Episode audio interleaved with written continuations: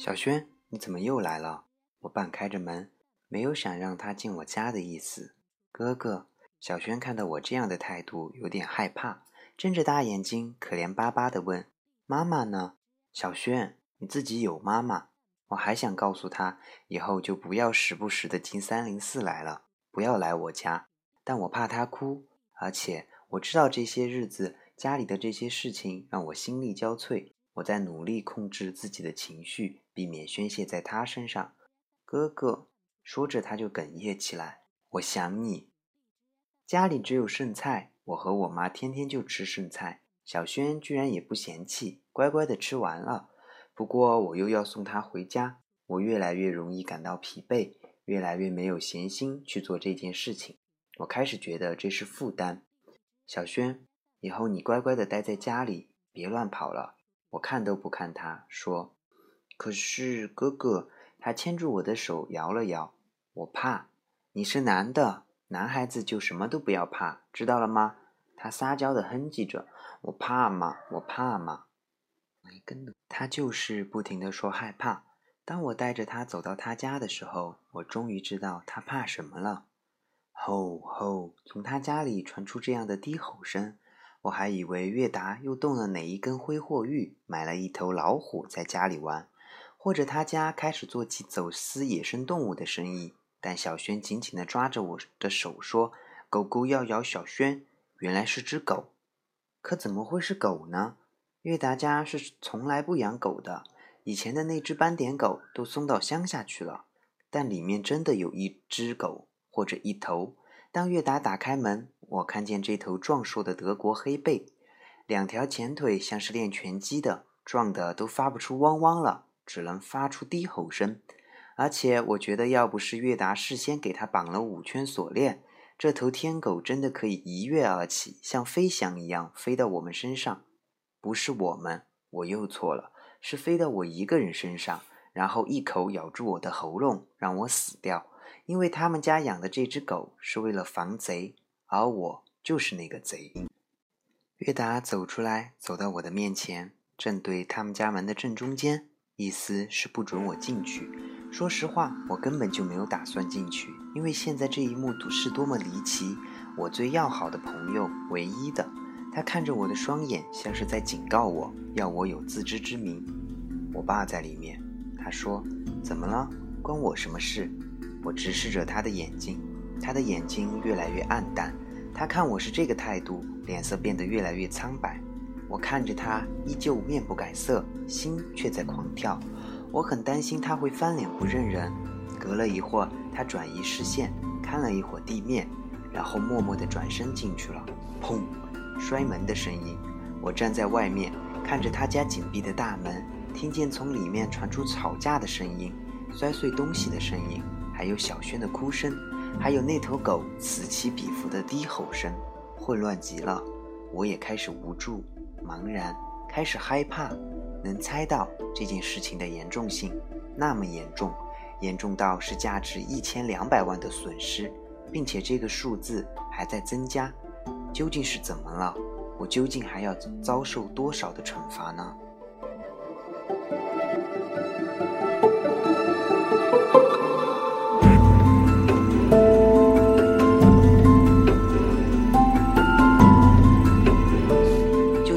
的路上，我突然想起了那只斑点狗，一种正常的种类，仅仅是身上长满斑点，但那些同伴没有办法接受，因此在土狗构成的社会里，它是那么的孤独。但能有一只狗说服其他那些土狗包容它，不歧视它，那些土狗如果也做到了，又会怎么样？斑点狗的内心里始终还有那道隔膜，心灵的伤害，真的一辈子也愈合不了。而我相信那些土狗。表面上也许会很融洽，但内心里还是会有一道隔膜的吧。毕竟他和自己不一样，不一样就是异类，管你是不是狗呢。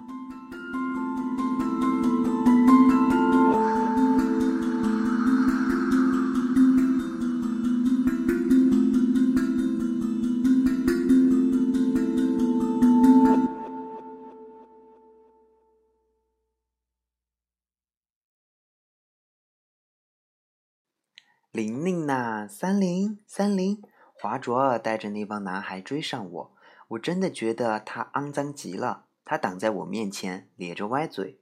上次我不在场，没有分到，你再帮我搞一个来嘛？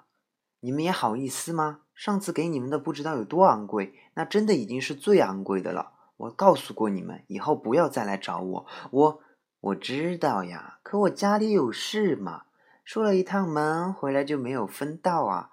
我也想要啊，玲玲呐，你再偷一个来嘛，偷嘛，别给我提偷这个字。我恶狠狠地盯着他，又把头转了三百六十度，对着围成一圈的男孩，每个人盯了一次，然后提步就走。也是，你的围墙外面的对你是言听计从，当然，闭上你的狗嘴。哎呦，一个小偷还那么有骨气呢，还别给我提偷这个字，呃，我恶心。华卓尔气急败坏地对着我的背影说。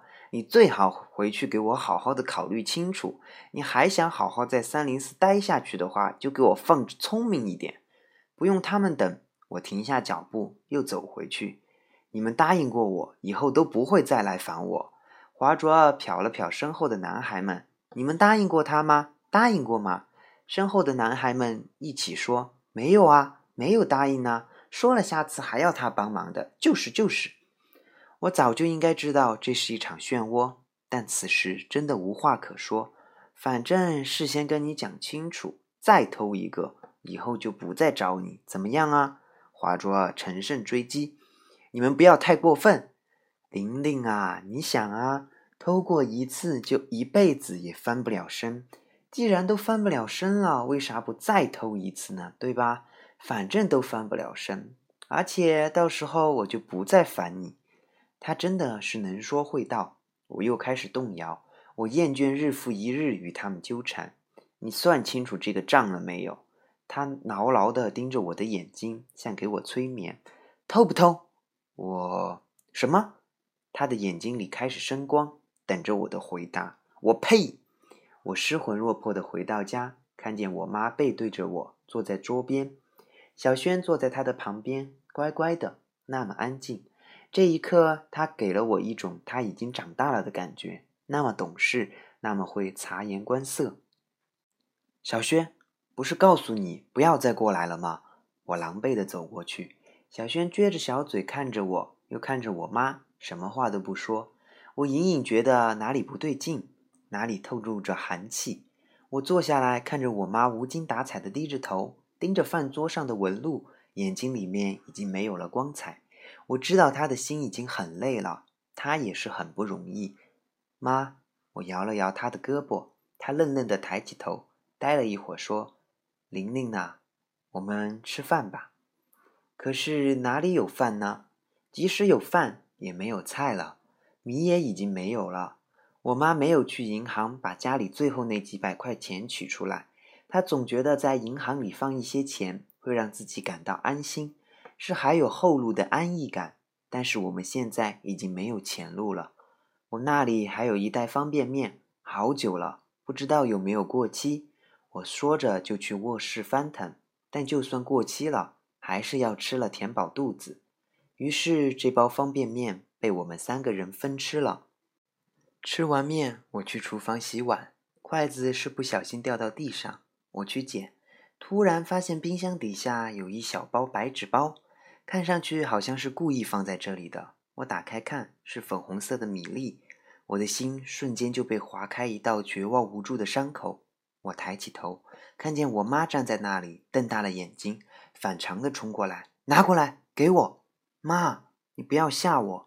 我无助的看着她将纸包放进自己的口袋，她的头发凌乱，脸孔就像冰雕一样，除了他自己都感觉不到的眼泪流出来。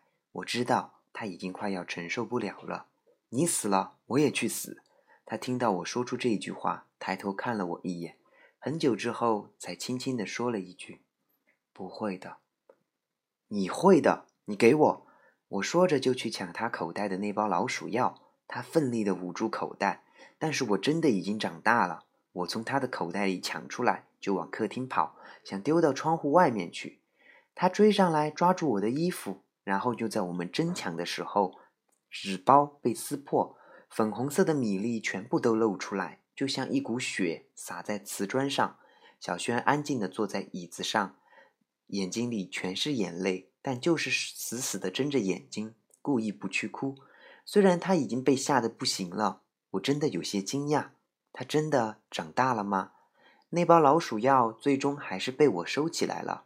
当时我妈坐在沙发上，茫然地望着我把这包该死的东西收进我的卧室。妈，你要坚强一点，给我做一个榜样好不好？我无力地趴在她的腿上，看着她深吸了一口气，拨开垂散在脸上的乱发，坚定地点了点头。我也很累了，我现在只想在她身边好好休息一下。小轩慌张地跑到我的身边，要我抱她，然后躲在我的胳膊里。也安安静静的。我听着楼上那只鹦鹉故意发出重击地板的声音，它就像在斗牛。我听着窗外呼呼的风声，风吹着树顶发出滚滚的浪潮声。我听着窗外传来令人不安的喧嚣，这种喧嚣就像战争前的前哨，轰隆隆的雷动，并且越来越近，越来越近。妈，外面怎么了？我坐正身子，仔细去听，他也有些反应，望着窗外。哪里是在吵架，还是怎么了？好像打群架。我笑了笑，砰砰砰！这时我家的门发出这般强烈的声音，我起身去开，在猫眼里面看见门外站满了陌生的男人，都是我不认识的。我不敢开，我看了看我妈，她也疑惑地摇了摇头。砰砰砰！又是一连串不怀好意的踢门声。林江，你带着小轩进房间去。我妈站在门边对我说：“妈，应该是你进房间去。”我就是不听他的。我们听着门外传来撬门的响动，我妈赶快将门反锁，惊慌地问他们有什么事情。外面的男人听到了我妈的声音，知道家里有人，更是凶狠地撬门。他们是要将门拆了的。我妈对他们喊：“我就要报警了！”还没等我妈走到电话旁边，深棕色的防盗门就轰隆一声倒在地上，还砸碎了我家的瓷砖。那些男人蜂拥而入，像是有组织、有预谋似的，冲进我家的每一个房间。我妈惊慌失措的想要拦住他们。我看见最后一个男人走进来，是月达的爸爸。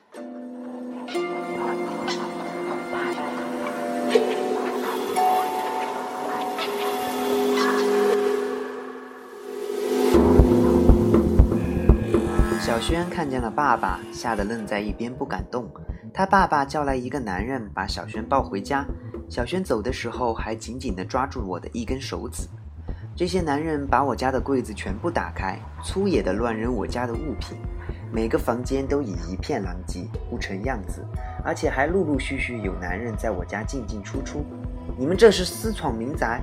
我站在门边对他们说，他们置之不理，继续干他们的事。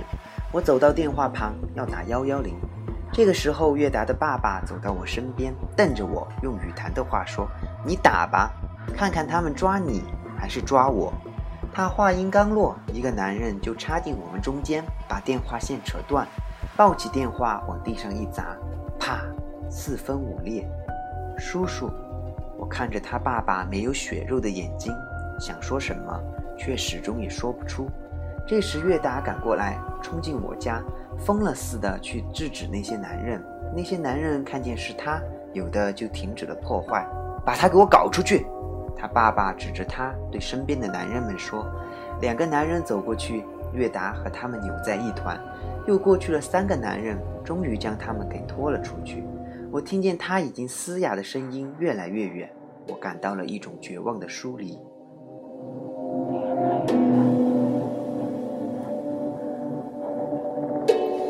你们这是干什么呀？你们干嘛要摔我家的东西呀？我妈在房间里与五个男人抢一台收音机，但她怎么能抢得过他们？也就是在争抢的过程中，她被撞倒在床沿，可能是闪到了腰，站不起来了，哭着说：“你们不能这样！”我看着另一群男人在我的卧室里翻箱倒柜，从我的床头柜里拿起一本电子词典看了看，随手往后一丢，啪！又是一声粉碎的声音，没找到。一个男人从房间里跑出来，对月达的爸爸说：“他爸爸指了指我，然后几个男人就将我按倒在地。他爸爸蹲下来，对着我贴在瓷砖上的脸问：‘你自己说，放在哪里了？瓷砖冰冷的寒气传进我的身体，绝望和怨恨一瞬间膨胀。他们按住我的脖子，我很疼，什么话也说不出来。说不说？比月达冷上千万倍的声音。临江，临江啊！我妈疯了一样从地上爬起来，跑向我，抓住那些男人强有力的胳膊，想将我救出来。越来越多的男人涌入客厅，纷纷都说没找到。他爸爸站起来就往外面走，门外已经看站满了看热闹的左邻右舍。看到他爸爸走出来，都吓得往楼上跑。白鹦鹉带队，然后男人就把我猛地拽起来。精疲力尽的我看着他们举起钢刀砍烂我家的电视机。我看到他们去砍电视旁边的微波炉的时候，我的心震了一下，因为那个是我爸爸买的。你们，我妈晕倒在了客厅中央。他们拖着我，将我从我家那栋楼一直拖到了灯光球场。夜色漆黑，风很大，球场上还亮着灯光，周围已经围满了三零四的居民。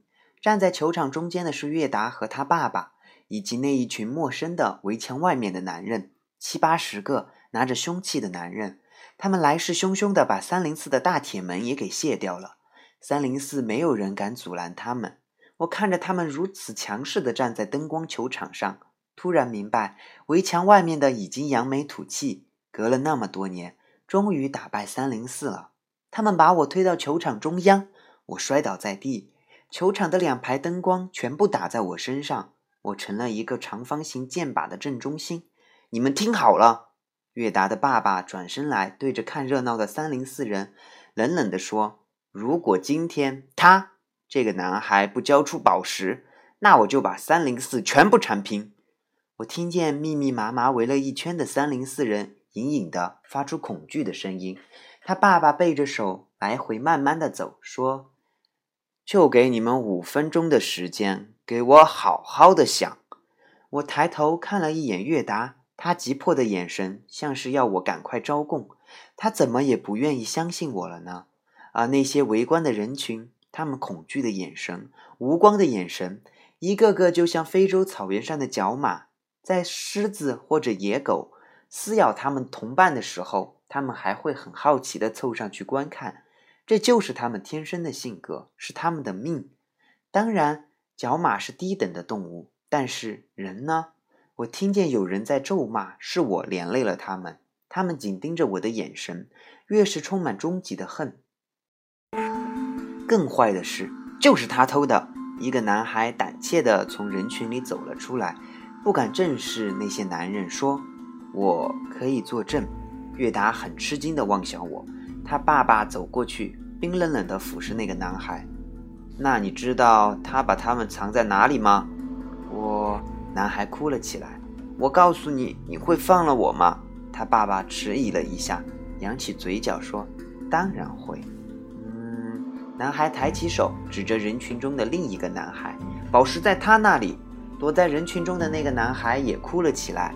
走出来，指着站在自己右边的男孩说：“后来我给他了，他帮我们卖了。”右边的男孩也哭了出来，指着更远处的人群：“我交给他卖的。”就这样，一个牵一个，牵出了二十六个男孩，卖了五百多块钱。一个主动自首的男孩捧着几张皱巴巴的毛票，哭着说：“后来被我用了，现在只剩上三块五了。”月达的爸爸震惊地后退了一步，然后冲上来，对着那些男孩每个人扇了一个耳光，或者是用脚踢，用语谈话怒吼：“那些都是他妈价值几百万以上的！”男孩们哭得更厉害了。其中一个说：“我们只接过他这一个。”我又成为了目光的中心。月达的爸爸猛地转过头，冲过来抓住我的头发：“其他的呢？快给老子交出来！”没有其他的了。我要你那么多干什么？有一个男孩的妈妈突然走了出来，指着我说：“一定是被他私藏起来了。他们家现在就是穷，没有钱用。”另一个妈妈也站出来：“绝对是他，他从小就坏。我们这里没有人敢和他们玩。”第三个、第四个、第五个站了出来：“就是他，三林这个坏东西。”我狠狠地望着他们。月达的爸爸笑了两声，摔开了我的脸。把他吊上去。那群男人用很粗的麻绳捆绑住我，我几乎喘不过气来了。月达还在尽力地帮我，那些男人绑好，他又解开，就这样反反复复着，直到他爸爸冲过来踹了他一脚。几个男人抓住他的手，那些男人将我拖到球场一头的篮球架上，要把我吊在上面。我用尽全力挣扎，但没有着力点，只能无用地晃动着身体。而且这样只会更容易疲惫。我看着约达无助的眼睛，看着所有人无血无肉的目光，当着这么多人的面被他们动用私刑，这么无耻的私刑，我感觉到耻辱。可是就在这个世界上，谁还能救我？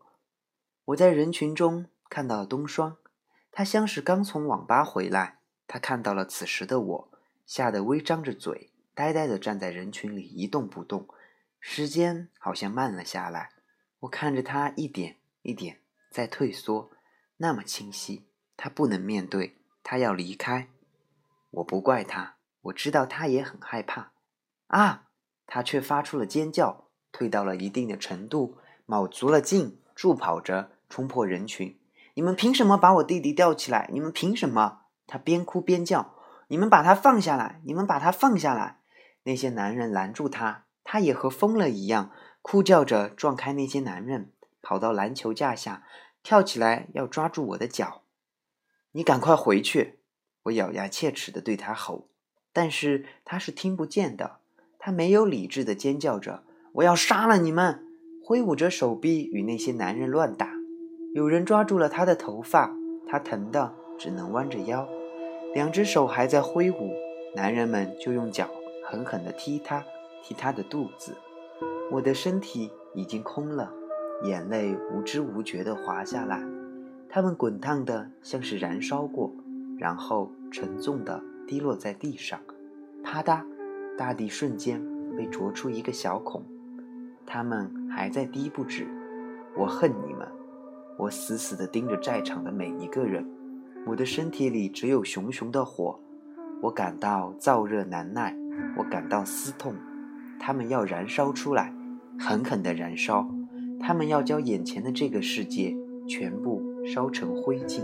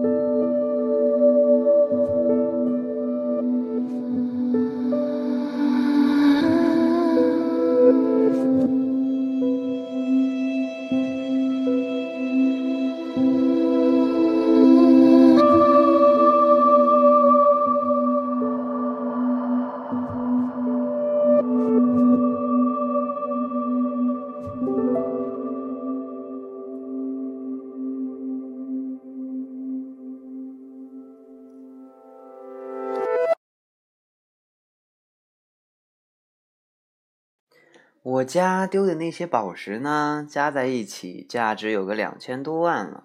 月达的爸爸面对着人群，似笑非笑地说，像是在解释他对我动用私刑是情有可原。这是我做的一笔海外的生意，把那些最名贵的珠宝带回家，放在一个黑色的木盒里。最近因为我外出办事，就交给我儿子看管。月达抱着头坐在地上，好像感到自己很没用。很无助的样子。我这个儿子啊，和他是好朋友。月达的爸爸指着我，大声地说：“本来他偷过一次。我这个儿子呢，重朋友，就威胁我，让这个事情算了。我也是讲义气的人，再怎么说，朋友都是最重要的。可是他从来没有把我儿子当朋友，他还要偷第二次、第三次。月达站起来，脸色那么苍白，像死过一样。他走到我下方，抬起头：“你为什么要偷呢？”我俯视着他的眼睛，怎么觉得是那样的可笑？是因为钱吗？他突然开始掏自己衣服、裤子的口袋，掏出钱，还有别的物件，直接往我身上一摔。需要钱，你告诉我啊！你家没有钱，你告诉我啊！就是因为他这一摔，一个打火机撞在了我的脸上，我闭着眼睛躲开，然后朝他喊：“你家的东西，我一次都没有偷过。”站在一旁的男孩纷纷指着我：“就是你偷的，是你给了我们那个绿色的，那是橄榄石。”我哭着朝男孩们吼，对月达吼：“那个是你送给我的生日礼物啊！”我不指望谁还能相信我，虽然这里没有人相信我的话。月达突然失去控制地爬到篮球架上，要将我解救下来。他爸爸还有那帮手跑过来要他住手，他不听。咬着牙，奋力要将绳子扯断。你个畜生，你他妈快给老子下来！他爸爸指着他骂，他就是不理任何人。我恨你们！我用我最后的一些力气对身边的月达说。他看了我一眼，又继续撕扯绳子，他的手都流血了。我看着血一滴一滴落下去。爸，不是林江偷的，那还会是谁？他爸爸咬牙切齿的要冲上去。谁要是敢动他，我今天就死在这里。他站在那里和他爸爸对峙。冬霜从地上爬起来，哭叫着跑过来扶我，就带着摔懵了的我往家里跑。可是我不知道在这段时间我家里都发生了什么。华卓尔的妈妈还有那一帮男孩的妈妈冲到我家，再也不需要敲门，直接踩着防盗门就可以冲进去。他们只知道他们的孩子也卷入了这场损失达到两千万的漩涡，他们害怕赔偿，愤怒的第一反应就是泄愤，到我家泄愤。现在人家找上门来了，你赔呀，你赔！那些女人看着倒在一地凌乱中的我妈，边走进来边说：“你还连累了我们家儿子，你有种去偷，就有种一个人去他妈的还！”那个时候，我妈刚刚苏醒。瘫倒在地上，爬不起来，凌乱的头发将她的脸盖住，她只能盯着地板，任凭那些女人在我家继续摧残，摔东西的摔东西，踢我妈的踢我妈，揪着她的头发拍打她。她已经不会哭了，呆呆的。他们把我爸的遗像从窗户丢出去，把衣柜里的衣服、被子一把火全部烧掉了。等我跑到我家那栋楼时，看着那帮女人站在我家楼下，指着上面破口大骂，说：“你跳啊，你有种就跳！”这样的恶毒语言，我失措的跑过去，路上还摔了一跤。我看见我妈蹲在铝合金窗上，披头散发的她一脸的呆滞。妈，我哭着挤进人群，那帮女人抓住我的头发，是撕扯着我的衣服。我哭着，已经忘记了反抗，就死死的盯着我妈。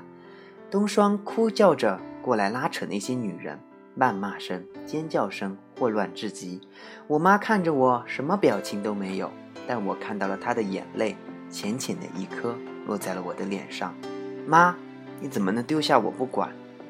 宁江啊，她说，妈妈累了。妈，宁江，你让开！我不，你要跳就直接把我压死，我就站在这里。我声嘶力竭。林江啊，他的泪一滴一滴打在我的脸上，不知道是不是命中注定，不知道这是不是你的命。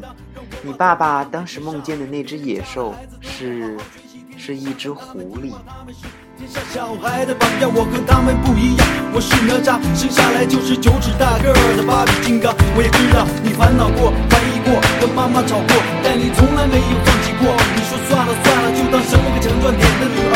但我是男子汉，我能敢做敢当，把责任扛在身上。我看着你一朝一夕，我学到了一点一滴，我的每一个动作都有你的印记。是你教会了我真正的勇气，是你教会了我要顶天立地。Hey.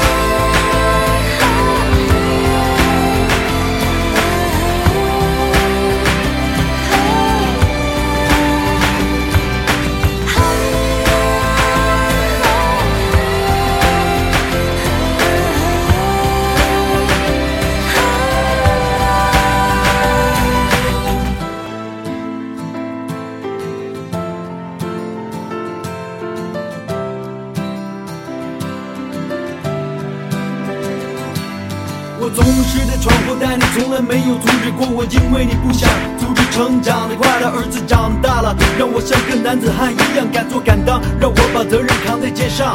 别人家的孩子都是好好学习，天天向上，他们听话，他们是天下小孩的榜样。我和他们不一样，我是哪吒，生下来就是九尺大个的八匹金刚。我也知道你烦恼过，怀疑过，和妈妈吵过，但你从来没有放弃过。你说算了算了，就当生了个强壮点的女儿。